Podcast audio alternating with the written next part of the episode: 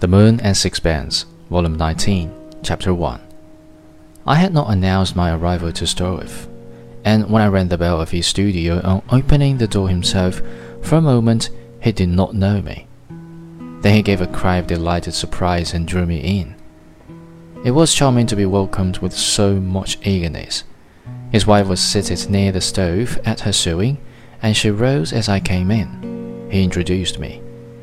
Don't you remember? He said to her. I've talked to you about him often. And then to me. But why didn't you let me know you were coming? How long have you been here? How long are you going to stay? Why didn't you come an hour earlier and we would have dined together? He bombarded me with questions.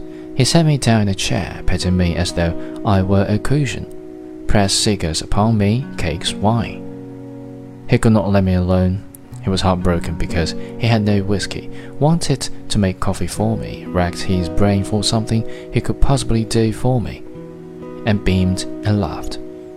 And in the exuberance of his delight, sweated at every pore.